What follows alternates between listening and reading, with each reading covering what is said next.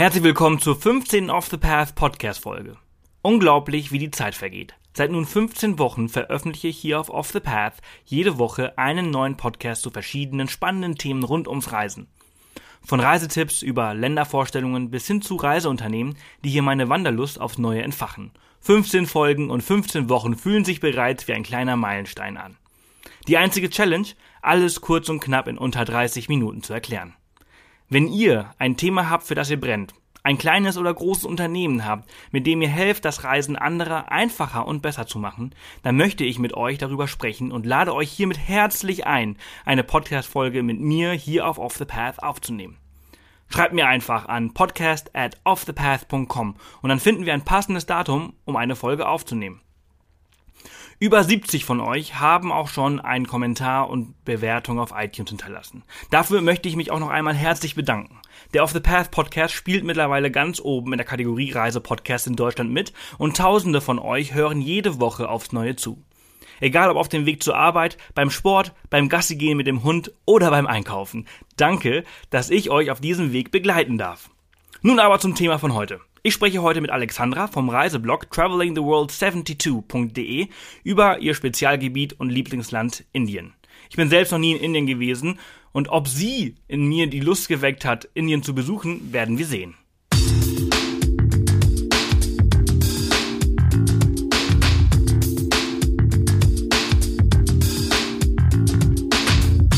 Willkommen zum Off the Path Podcast auf Off the Path bekommst du jede Woche praktische Reisetipps und Inspiration für dein nächstes Abenteuer. Und hier ist er, dein Travel Buddy und Abenteuer Junkie, Sebastian Canaves.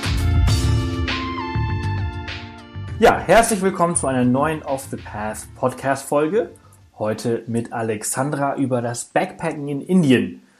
Alexandra ist absoluter Indien-Profi und äh, würde uns jetzt ein bisschen was darüber erzählen. Herzlich willkommen, Alexandra. Schön, dass du Zeit hast. Ja, vielen Dank für die Gelegenheit, heute über meine Lieblingsdestination Indien zu sprechen.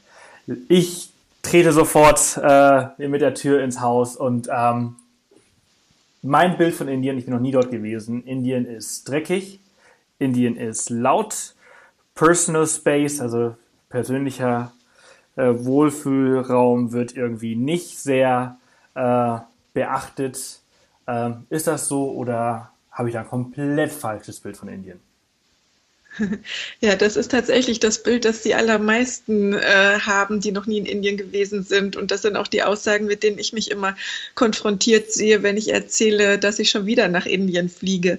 Ähm, ja, natürlich, Indien ist laut, Indien ist schmutzig, Indien ist riesig. Ähm, es gibt viele, viele Inder, Privatsphäre wird nicht sehr groß geschrieben. Ähm, das ist alles richtig.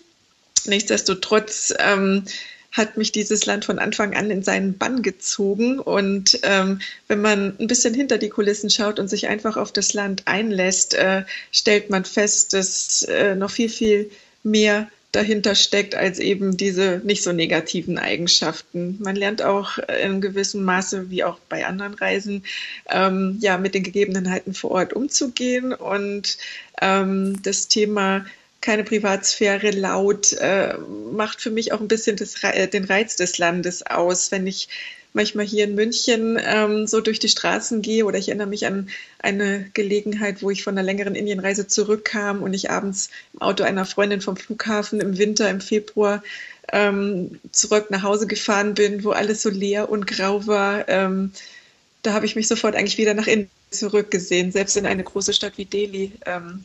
Die einfach ja laut und hektisch und übervölkert ist. Aber dies alles macht für mich so ein bisschen den Reiz des Landes aus. Ja, nee, das, das glaube ich. Äh, ich würde auch sehr gerne mal nach Indien. Äh, das ist ähm, ja einfach nur ein Punkt, den ich immer so gehört habe. Aber wie, wie geht man denn damit um? So als westeuropäische Frau oder, oder, oder ein Europäer, der das einfach nicht gewohnt ist, dass Privatsphäre einfach ähm, nicht existiert. Ja, man sollte nicht zart beseitet sein. Also wenn jemand noch nicht großartig ähm, in Asien herumgereist ist und vielleicht immer nur im bayerischen Waldurlaub gemacht hat, dann ist vielleicht äh, Backpacking in Indien nicht unbedingt äh, als Einstieg geeignet. Ähm, da kann ich nur empfehlen, erstmal in anderen Ländern Erfahrungen zu sammeln. Und ähm, auch ich habe Indien vor zehn Jahren, ziemlich genau vor zehn Jahren, auch zunächst mit einer Gruppe erkundet, muss ich ähm, zugeben ich hatte damals zwar schon Asien-Erfahrung, aber Indien, das war für mich immer so ein bisschen, ach, das traue ich mich nicht alleine. Ich habe tatsächlich das mit einer Reisegruppe gemacht, was ich nie wieder machen würde, aber es war ein ganz guter Einstieg, dass man da so ein bisschen in einem geschützten Rahmen sich an das Land herantasten kann. Viele sagen nach einer solchen Reise nie wieder, weil sie eben von, äh, von den, ähm, von, von den äh, geschilderten Umständen ähm, etwas überwältigt sind. Aber es gibt auch viele, die wie ich Blut geleckt haben und dann immer zurückkommen. Ähm, was das Thema Privatsphäre anbelangt, ich mag es eigentlich gar nicht so gerne, äh, von riesigen Menschenmassen umringt zu werden.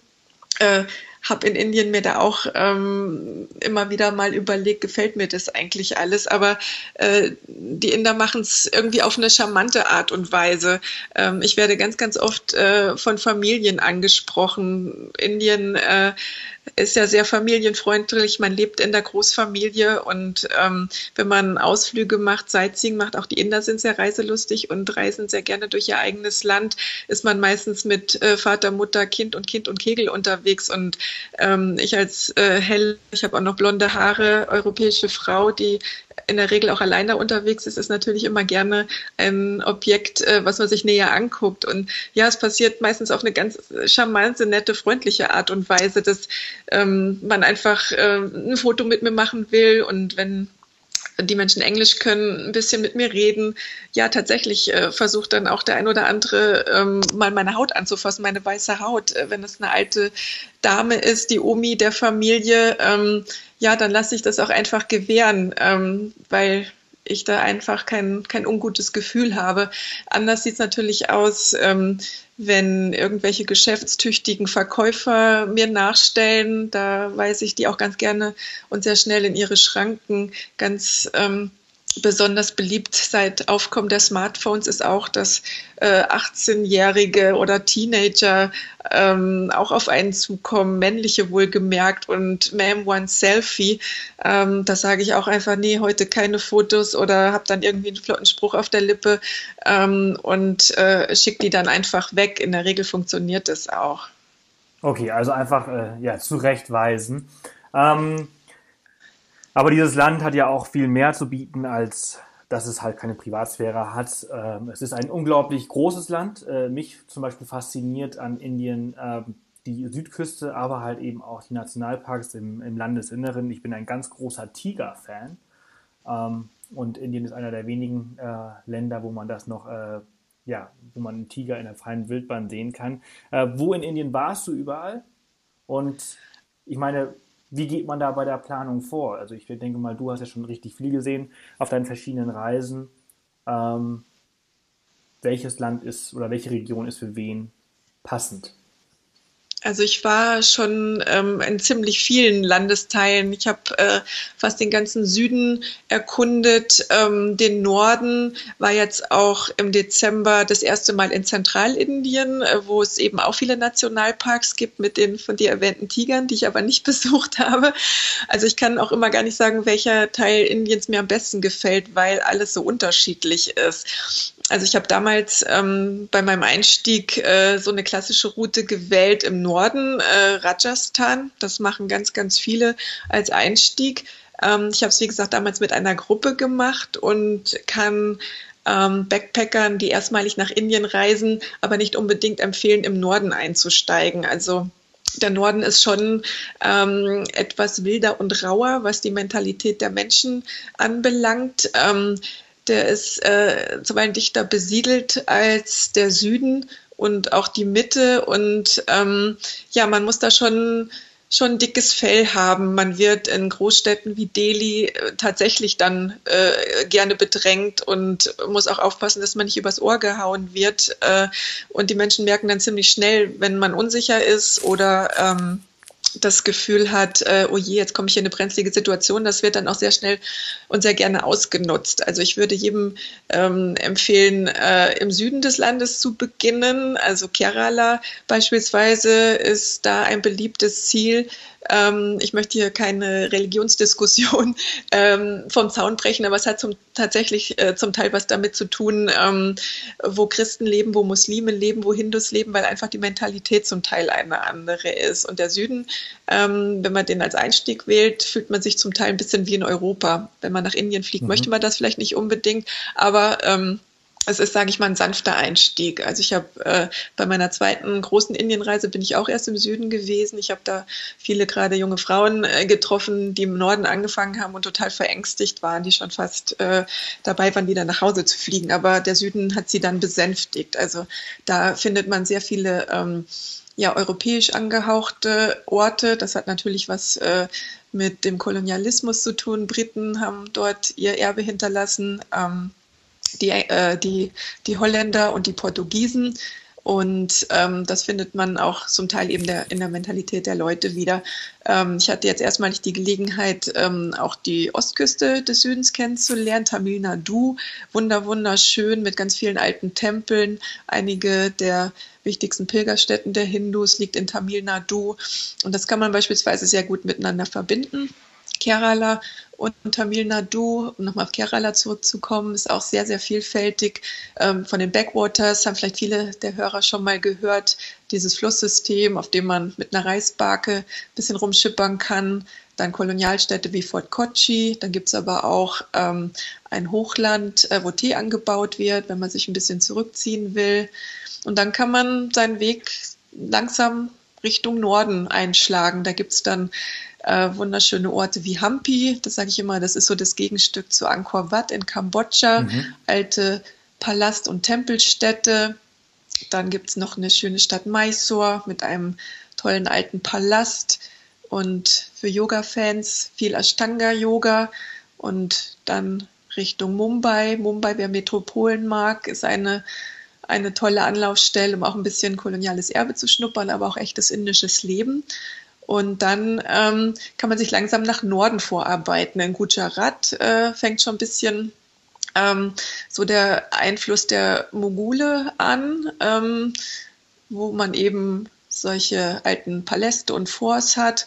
Und dann kommt man langsam Richtung, Richtung Rajasthan und weiter Richtung Norden. Also Rajasthan, sehr viel Wüste, Forts und eben alte Städte der Mogule, die ähm, von Norden damals Richtung Indien eingezogen sind. Ja, und dann kommt man schon recht bald in meine favorisierte Destination, nämlich den Himalaya. Das ist auch ein, ein Punkt, warum ich immer wieder gerne nach Indien reise. Ich bin der absolute Bergfan. Ich mag zwar auch das Meer, aber ich liebe die Berge und ich bin jetzt schon mehrfach ähm, in Indien gewesen, um im Himalaya eine Zeit zu verbringen, sei es mit Trekking oder auch auf äh, den Spuren der hinduistischen Pilger unterwegs zu sein. Da gibt es auch ganz viele ähm, Pilgerstätten. Ähm, und dann weiter Richtung Osten lohnt sich auch, äh, den Weg einzuschlagen. Varanasi, die heilige Stadt am Ganges, war ich jetzt auch bereits mehrfach. Und dann weiter Richtung Osten nach Kalkutta. Der Inder an sich sagt immer, ach, was willst du denn in Kalkutta? Das ist ja alles schrecklich und am Verfallen. Aber gerade dieser morbide Charme äh, ist sehr bezaubernd. Äh, da haben auch die Briten ähm, ganz viel tolle Architektur hinterlassen und die ist tatsächlich langsam am Verfallen. Aber ja, wunderschöne Gebäude und auch eine ganz, ganz eigene Stadt. Also ich weiß gar nicht, was für mich äh, den meisten Reiz ausmacht von diesen ganzen Beschreibungen, die du mir gerade erzählt hast. Äh, hört sich alles genial an. Ähm, welche, in welcher Gegend äh, liegt Goa zum Beispiel? Davon habe ich zum Beispiel immer sehr viel gehört, was sehr touristisch angehaucht sein soll. Ja, also Goa ist tatsächlich Goa ein eigener Bundesstaat. Ähm, das liegt ähm, südlich äh, von Mumbai, also südlich von Mumbai ist jetzt vielleicht ein bisschen, was die Dimensionen anbelangt, nicht mit Deutschland zu vergleichen. Also man braucht da schon entweder äh, anderthalb bis zwei Stunden mit dem Flugzeug oder einige Stündchen mit dem Zug und oberhalb ähm, von Gokana, das heißt, äh, hat der Zuhörer, das hast du vielleicht auch schon mal gehört, eine andere beliebte Stranddestination. Ich war jetzt tatsächlich auch vier Wochen in Goa ähm, im Herbst und ja, es ist sehr touristisch. Ähm, weil äh, dort äh, viele, viele Backpacker immer gerne absteigen, um sich einfach vom, vom vielen, vielen Sightseeing zu erholen. Ähm, es gibt sehr viele überlaufene touristische Orte. Es gibt aber auch immer noch wunderschöne kleine Strände, die noch nicht so überlaufen sind und wo man auch seine Ruhe haben kann. Also vor allem im Süden. Ich liebe den Süden Goas. Ähm, Palulem ist so mit der südlichste größere Ort, also der sehr frequentiert von Touristen aus aller Herren Ländern, auch indische Touristen lieben den, aber direkt ähm, quasi um die Ecke gibt es zwei kleinere Orte, Agonda und Patnem. Da findet man wirklich noch einsame Strände und dann zum Teil auch wirklich Strände, wo gar nichts ist. Ein kleiner Strand namens Turtle Beach, ähm, wo auch keine, keine Restaurants, keine Cafés sind. Ähm, da kann man wirklich noch Natur pur tanken. Der Norden ist eher was für, für die Feierwütigen, gibt tatsächlich noch äh, Techno-Partys, die haben immer noch, äh, da ihre Daseinsberechtigung finden, immer noch Zulauf. Ähm, gibt es auch ein paar nette Orte, Arambol ganz oben im Norden und Mandrem, dann natürlich das berühmte Anjuna mit seinem Nachtflohmarkt, aber das ist eher was äh, für Reisende, die wirklich ein bisschen, bisschen Party machen wollen, aber ich finde den Süden deutlich entspannter.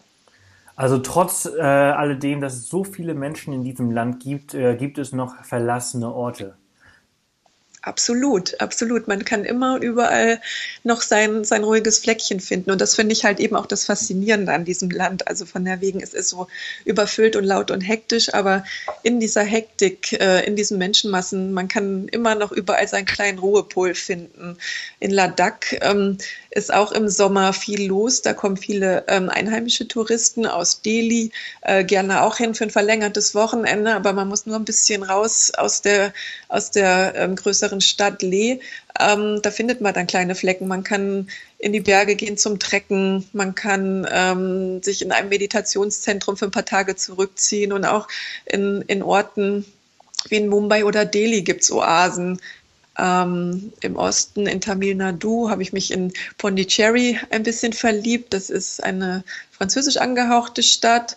Ähm, da geht's äh, trotz Touristen in der Hauptsaison schon auch gemächlich zu. Und man findet überall ein Café oder am Strand ein kleines Plätzchen und findet seine Ruhe. Es ist nicht so, dass man immer überall bedrängt wird. ja, sehr gut.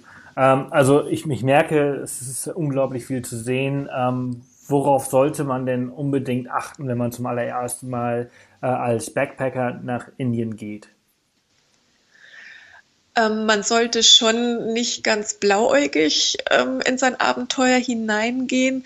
Ich habe das jetzt schon alles ähm, ja mit Begeisterung erzählt, weil ich tatsächlich von dem Land sehr, sehr begeistert bin. Aber ich habe sehr wohl ähm, natürlich auch ähm, schon das ein oder andere Erlebnis gehabt, äh, was vielleicht nicht so angenehm war. Also wie in vielen anderen Ländern leider auch, also sei es in Europa oder, oder auch in anderen asiatischen Ländern, versucht man natürlich immer wieder ähm, Touristen zu übervorteilen, vor allem wenn man merkt, äh, dass die sich nicht auskennen oder vielleicht ein bisschen überfordert sind, wenn man in Neu-Delhi am Bahnhof aussteigt und man weiß nicht, äh, wo man hin muss und da warten dann direkt äh, Dutzende von Rikscha-Fahrern, wollen einen für einen horrenden Preis irgendwo hinfahren, dann tendiert man natürlich dazu, den völlig überhöhten Preis zu zahlen, weil man es einfach besser, nicht besser weiß und weil man denkt, oh je, wie komme ich sonst da weg? Also es schadet auf keinen Fall, sich im Vorfeld ähm, wirklich ein bisschen mit dem Land zu beschäftigen, ein ähm, bisschen im Internet zu recherchieren. Auch eben Blogs finde ich da eine ganz gute Gelegenheit, wirklich authentische Reiseberichte da anzuschauen, ein bisschen im Reiseführer ähm, zu, zu lesen, um da ein Gefühl dafür zu kriegen, wie auch das Preisniveau ist, ähm, dass man da nicht über den Tisch gezogen wird.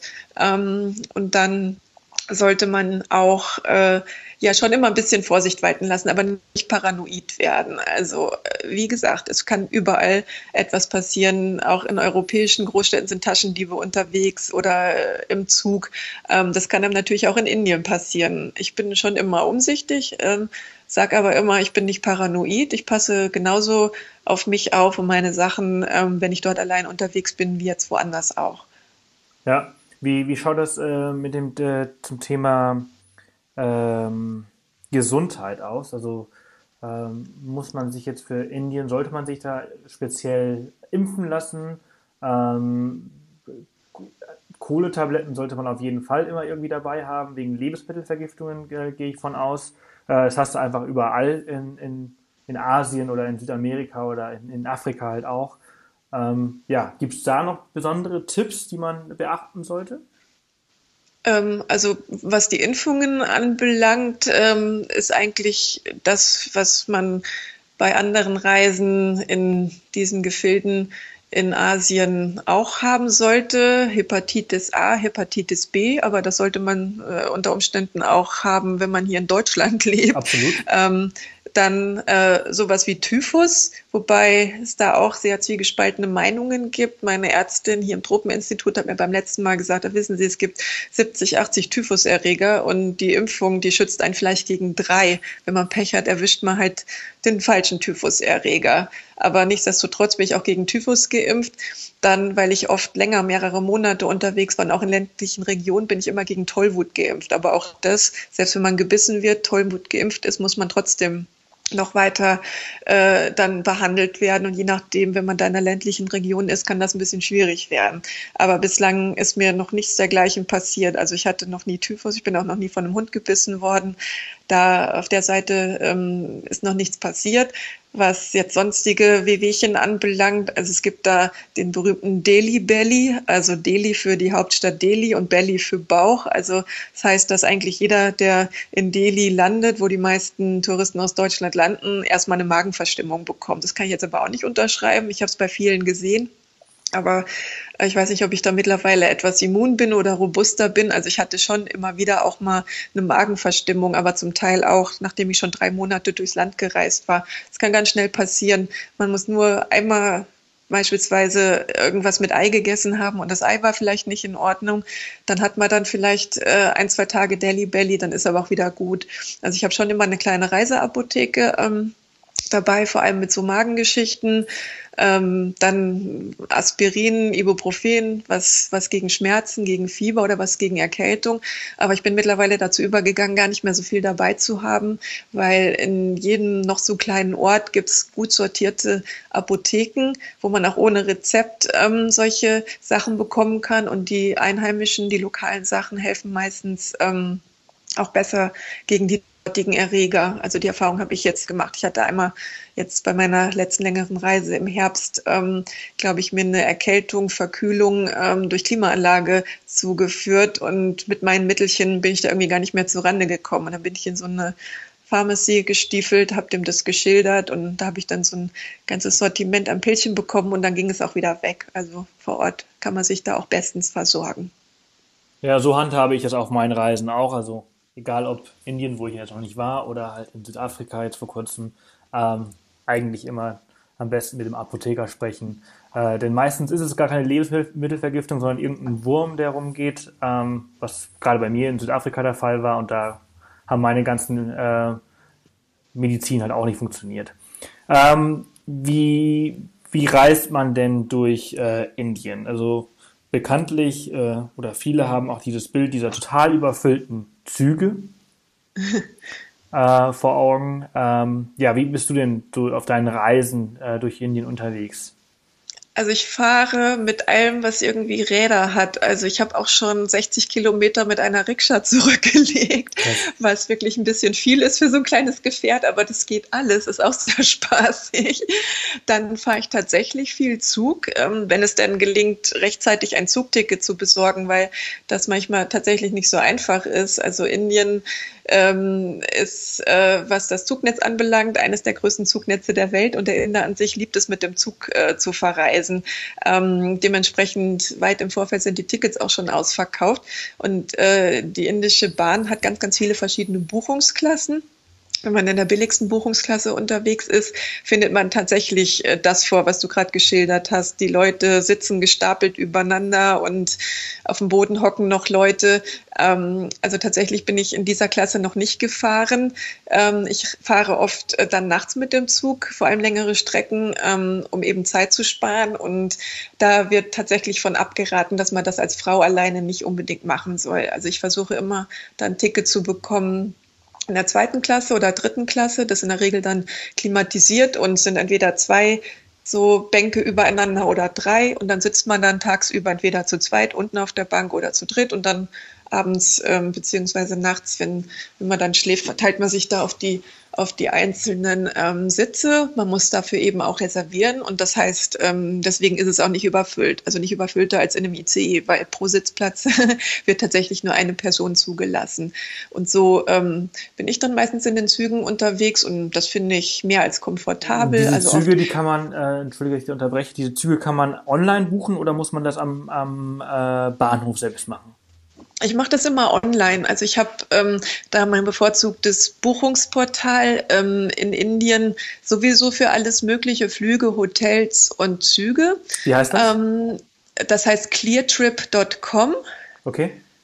Das kann ich wirklich sehr empfehlen und ähm, da habe ich auch schon vor Jahren, ähm, als ich schon mal länger vor Ort war, meine Züge gebucht. Inzwischen hat die indische Bahn leider ihr Regelwerk ein wenig verändert, dass man als Ausländer ähm, sich da registrieren muss, um Online-Tickets ähm, zu buchen. Das habe ich dann auch vor zwei Jahren ungefähr gemacht. Da habe ich einfach eine E-Mail ähm, die man auf der Webseite der indischen Bahn äh, finden kann, E-Mail hingeschickt, auch ziemlich schnell eine Antwort bekommen. Ich musste dann ein Scan meines Reisepasses hinschicken. Dann habe ich so ein einmal Passwort bekommen und da konnte ich mich dann auf der Seite von Indian Railways ähm, dann registrieren und äh, mit diesen Zugangsdaten, die ich dann bekommen habe, kann ich dann online äh, meine Züge buchen. Und das mache ich eigentlich immer. Man kann aber auch ähm, natürlich an den Bahnhof gehen äh, ein Ticket kaufen. Es kommt immer wirklich ganz drauf an, ob das eine frequentierte Strecke ist, ob man Langstrecken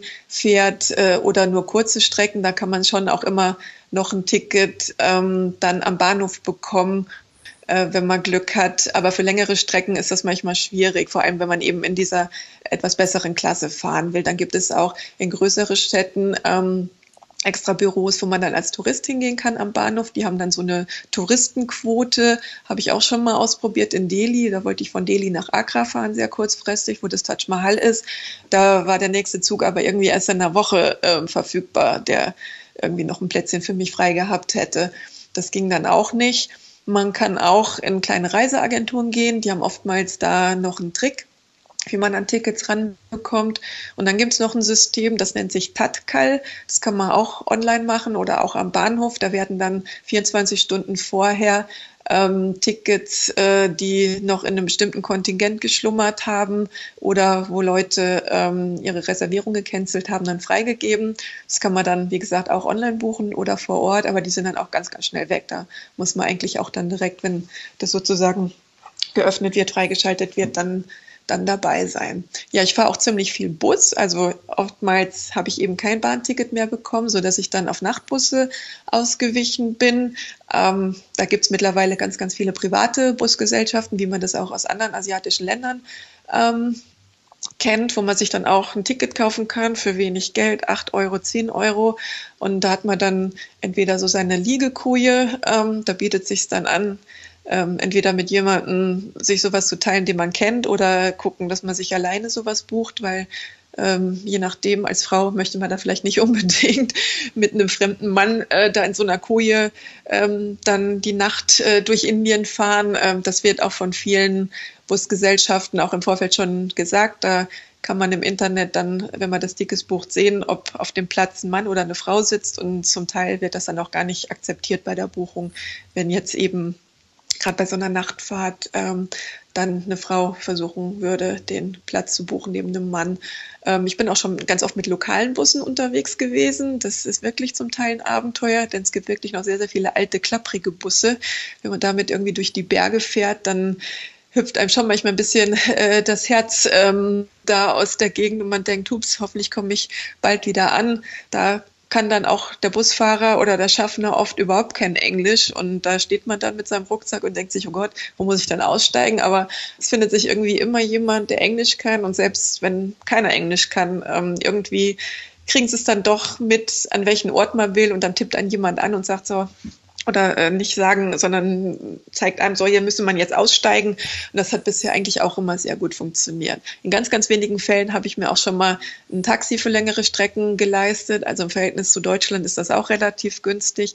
Gibt halt manchmal ähm, Strecken, die mit Bussen wirklich ähm, sehr schwer zu erreichen sind oder sehr umständlich. Also man kommt überall mit dem Bus hin, aber manchmal habe ich dann halt beschieden, okay, ich will jetzt ein bisschen Zeit sparen und nicht äh, in vier lokalen Bussen sitzen. Dann habe ich auch schon mal ein Taxi genommen oder längere Strecken habe ich auch schon mal mit dem Flugzeug gemacht. Also da gibt es genauso Billig-Airlines wie hier in Deutschland und da kann man auch für 40, 50 Euro quasi von einer Seite des Kontinents an die andere fliegen für 40, 50 Euro. Also bevor ich dann da 30 Stunden im Zug sitze oder noch länger, habe ich dann auch schon mal sowas gemacht.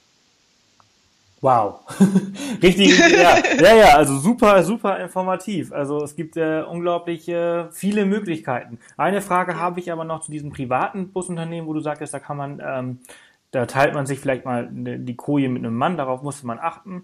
Äh, wenn das mal durchgehen sollte, kann man dann quasi diese Koje auch äh, alleine buchen? Muss man dann quasi für zwei Personen zahlen? Ja, also dann einfach zwei Tickets buchen. Und dann hat man diese Koje das, quasi dann, für sich. Dann kann man die Koje, es gibt auch Einzelkojen in solchen Bussen, ähm, aber im Zweifelsfalle einfach ähm, da zwei Tickets kaufen.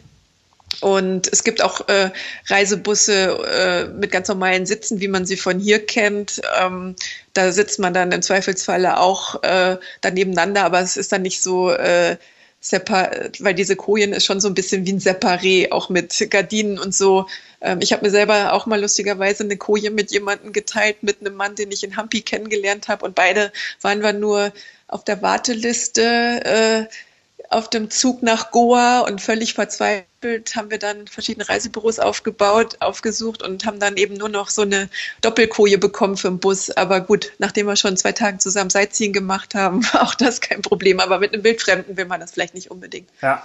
Ähm, lass uns äh, zum Ende äh, dieser Folge kommen. Und ähm, wie viel Geld braucht man so pro Tag ungefähr in Indien?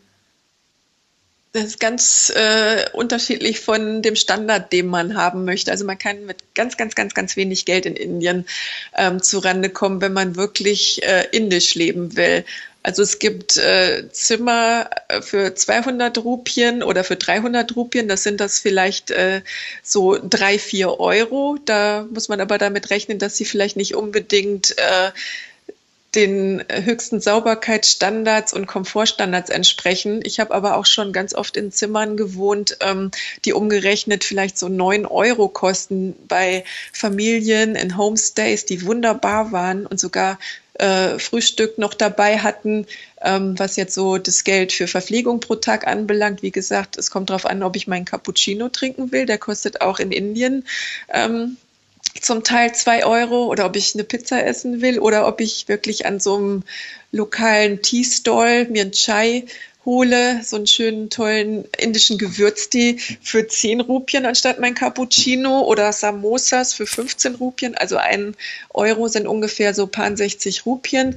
Ähm, dementsprechend wäre so ein Samosa, die auch köstlich schmecken, vielleicht ähm, ja, sowas wie 10, 20 Cent. Also ich kann durchaus sehr, sehr, sehr günstig leben zwischen, sage ich mal, 5 Euro und 10 Euro. Ähm, ich kann aber auch natürlich ganz, ganz viel Geld ausgeben. Also ich mache meistens, was meine Wohnsituation anbelangt, ähm, ja, so ein Mittelding, kommt auch immer drauf an. Manchmal sind die super günstigen Unterkünfte einfach sehr charmant, weil sie an einer Familie angeschlossen sind oder jetzt gerade in so Orten wie wie Goa, die du genannt hast, da würde ich jetzt persönlich auch nicht in einem ganz normalen Hotel wohnen wollen, sondern einfach in einer Hütte am Strand. Ähm, die ist natürlich nicht komfortabel, aber die kostet dann auch nicht so viel.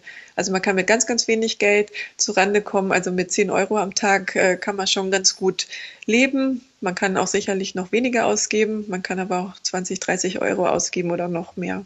Da sind mhm. keine Grenzen gesetzt, weil mittlerweile ist Indien ähm, wirklich schon sehr auf den Tourismus. Ich war jetzt, äh, wie gesagt, im Dezember in Zentralindien. Das ist noch nicht so im Fokus von westlichen Touristen, aber selbst da ähm, gibt es in größeren Orten auch westliche lokale westliche Hotels mit den entsprechenden Standards, wo man auch viel Geld lassen kann, aber eben auch die einfachen Sachen. Ja, perfekt. Also ein ganz guter Überblick oder einen ganz guten Überblick haben wir jetzt bekommen über dieses äh, riesige Land. Äh, man könnte noch Stunden darüber reden, äh, aber ich glaube, wir haben jetzt ähm, ja was Schönes zusammenbekommen. Herzlichen Dank, Alexandra, dass du Zeit gefunden hast für uns und dass du das alles mit uns geteilt hast. Ja, sehr gerne. Dann wünsche ich dir jetzt noch alles Gute und noch einen schönen Tag. Dankeschön. Bis bald. Tschüss. Tschüss. Das war die 15. Off the Path Podcast Folge. Ich habe nun auf jeden Fall Lust, bald mal nach Indien zu reisen. Im Juli geht es zwar nicht direkt nach Indien, aber dafür in die kleinere Version davon nach Sri Lanka. Ich freue mich sehr und bin gespannt, was mich dort für Abenteuer warten werden. Schaut auch auf jeden Fall auf Alexandras Blog vorbei www.travelingtheworld72.de. Alle Links und Infos zu dieser Folge findet ihr wie immer auf dem Blog auf www.offthepath.com. Nächste Woche spreche ich mit Stefan von Travel on Boards über das Reisen mit dem Partner und auf welche Dinge du da besonders achten kannst und solltest. Ein sehr spannendes Thema, da ich früher nur alleine und seit fast drei Jahren fast ausschließlich mit Line verreise. Das bleibt auf jeden Fall sehr spannend. Bis dahin wünsche ich euch eine erfolgreiche Woche und bis bald.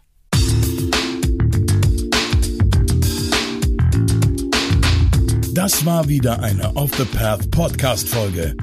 Erzähl auch deinen Freunden von diesem coolen Podcast-Kanal und hinterlasse eine Bewertung auf iTunes. Nächste Woche kommt die nächste spannende Folge. Bis dahin, mach jeden Tag zu deinem Abenteuer.